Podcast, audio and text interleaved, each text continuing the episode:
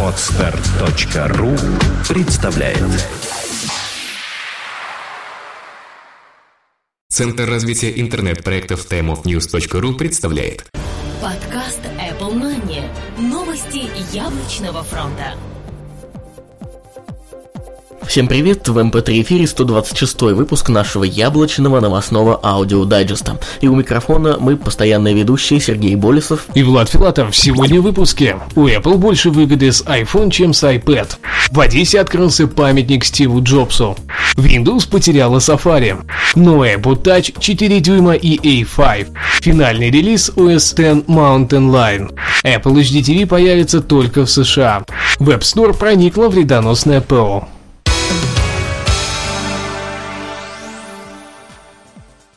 Данный выпуск записан специально для iPhones.ru и проекта iMarathon подкастов. У Apple больше выгода с iPhone, чем с iPad. Судебные разборки между Apple и Samsung являются хорошим источником внутренней информации обоих компаний. Reuters сообщает, что во внутренних документах Apple обнаружилась выгода яблочной компании с продаж iPhone и iPad. Итак, с продаж iPhone в США за период с апреля 2010 по конец марта 2012 Apple получала от 49 до 58% с одного телефона.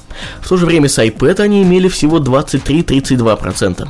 Похоже, что у Apple есть большой запас для создания iPad mini за 200 долларов. Я никогда не пойму вот этих слухов про 200-долларовый iPad и что он будет дико популярен на покупку, да и в принципе Apple выпускает обычно гаджеты премиум класса и 200 долларов за какую-то миллипитерную вариацию планшетного компьютера у меня в голове не укладывается, но видимо это только у меня. А, и разница между iPad и iPhone, по-моему, очевидна, да? Все покупают смартфоны, а планшетный компьютер зачастую нужен какой-то определенной прослойке людей. Это круто, что есть вот такое процентное соотношение, что они действительно продаются. Но у большинства компаний, той же Samsung, и этим-то похвастаться нельзя. С другой стороны, может быть, они решили э, сломать вот этот миф о том, что они не миф, а вот эту э, позицию, что только премиум продукты. Может быть, они хотят более широкие массы теперь охватывать. Слабо мне что-то верится в такие сказки. Apple, да? Да, в такие-то сказки. В Одессе открылся памятник Стиву Джобсу. Скульптор-новатор Кирилл Максименко создал двухметровую скульптуру в виде руки, посвященной памяти Стива Джобса. С одной стороны на скульптуре вырезано сердце, а с другой яблоко. Скульптуру понадобилось немало времени, чтобы подобрать детали для работы, ведь она не монолитна, а сварена из большого количества авто и мотозапчастей и различного металлолома. Скульптура находится перед фасадом студенческого общежития по улице Новосельского, 74 дробь 76. Ну что ж, э, наконец-то начали наши, ну, все-таки как ни крути, э, братья-славяне обращать внимание на такое явление в мире, э, во всем мире, как Стив Джобс, как Apple. Может быть, глядишь, и у нас в российских городах начнет открываться нечто подобное. Я не понимаю тоже, зачем это нужно, и как бы уж э, какое отношение Стив Джобс имеет к Украине, ну, тоже не очень ясно. Это все-таки, наверное, один да, из элементов... Уважения? Нет, мне кажется, это гораздо все проще и банально. Это э, очередная такая изюминка для города, для привлечения туристов. Напротив общежития общежитие номер там какой-то, да? Ну, не важно, не важно. Windows потеряла Safari. Компания Apple, похоже, всерьез задумалась над тем, чтобы оптимизировать свое программное обеспечение со стороны рентабельности. Видимо, принцип выпуска приложений под другие платформы и отсутствие популярности на них станет критичным в ближайшие полгода. После выхода Safari 6 для Mac на официальном сайте Apple пропали все упоминания Windows-версии браузера. Тем самым в яблочной компании открыто дали понять о прекращении поддержки версии для сторонней платформы. Причем ранее вышедшие билды тоже теперь недоступны из первоисточника. Ты расстроен? Ну, чисто теоретически, возможно, все решится с выходом Windows 8, где представят новую версию браузера, которая будет интегрирована под интерфейс новой платформы от Mac компании Microsoft. И вот этот самый Windows будет решающим. А, хотя, чисто теоретически, наверное, Apple правильно делает, она уходит от э, других платформ, стараясь продвигать свои продукты на ну, своих конечно, платформах. Конечно. К тому же, э, выход там, MacBook Retina, да, и всех остальных, тут же обновленная линейка Air пару лет назад – Э, дали о себе знать. И как бы популярность компьютеров Mac по всему миру растет. И логично, что, видимо, хватает аудитории и там. Не нужно распыляться да, и идти на какие-то другие платформы, типа той же Windows. Вот что будет с iTunes, мне, конечно, пока непонятно. Ну, навряд ли они откажутся, первое, от канала продаж, а второй момент, э, то, что гаджетами-то все-таки Да. яблочными, мобильными пользуются не только э, обладатели компьютеров Mac и, соответственно, под данной операционной системы, а браузер. Ну, Мало ли их этих браузеров. браузеров, да, да и к тому же все-таки наверняка он был реально нерентабельный под данной осью, он, на Mac им пользуется больше.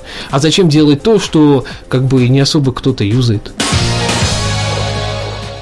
Новый iPod Touch 4 дюйма и A5. Очередной виток слухов появился в сети, однако теперь он не на новом поколении iPhone, а его мультимедийном собрате iPod Touch. Японский блог Мака Такара, ссылаясь на свои источники внутри Apple, уверяет, что новое поколение плееров заведется аналогичным по размерам и разрешению 4-дюймовым дисплеем, как и iPhone.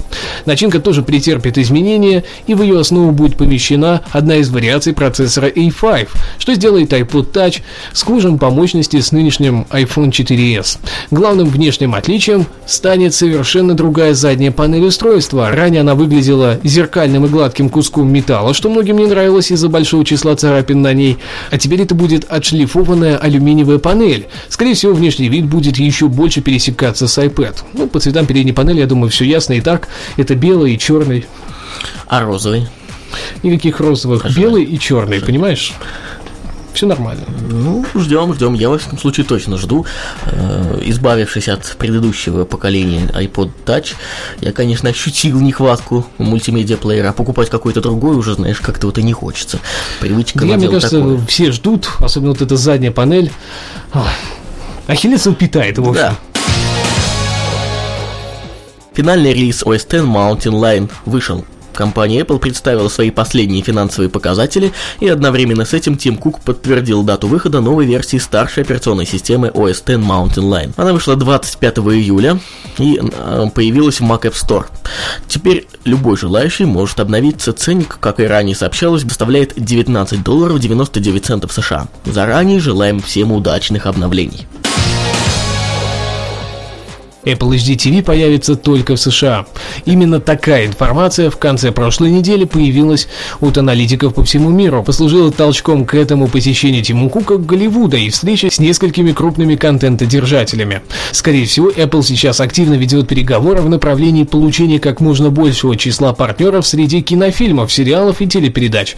Это даст дополнительный контент для будущего Apple HD TV и тем самым привлечет потенциальных покупателей. Известный аналитик Марк Московец из JP Morgan уверен, что запуска яблочного телевизора не стоит ждать раньше 2014 года. Это связано с развитием технологий и пока еще сыростью самого устройства и набором необходимого количества контента.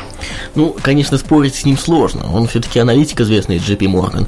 Но надежда умирает последней, и, как предсказывали нам слухи еще в начале этого года, глядишь, может быть, осенью мы хотя бы что-то увидим. Может быть, нам хотя Нет, бы... осенью мы не увидим, я думаю, ничего. А вот э, Ну, в дай 2013 году, скорее всего, да. 14 он замахнулся уж слишком далеко.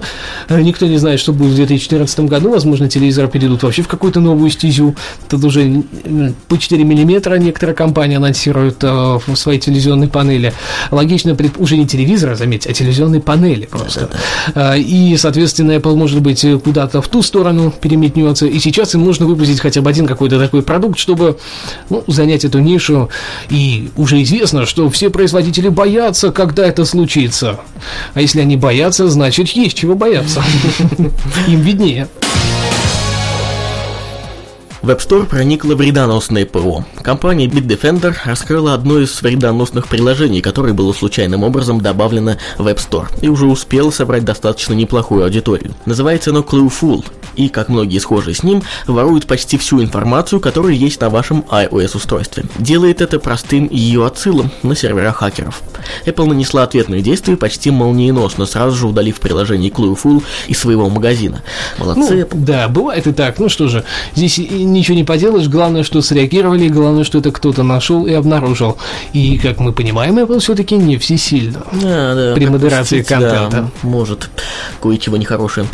Ну что ж, всем спасибо, что слушали. До следующей недели. Отличных вам гаджетов от компании Apple и никаких глюков. И, конечно же, напоминаем, что данный выпуск записан специально для iPhones.ru. Заходим, слушаем, читаем, ну и так далее. Яблочном вам настроении. Пока-пока. Подкаст выходит при поддержке независимой ассоциации русскоязычных подкастеров ruspod.ru Подкаст Apple Money. Новости яблочного фронта. Скачать другие выпуски подкаста вы можете на podster.ru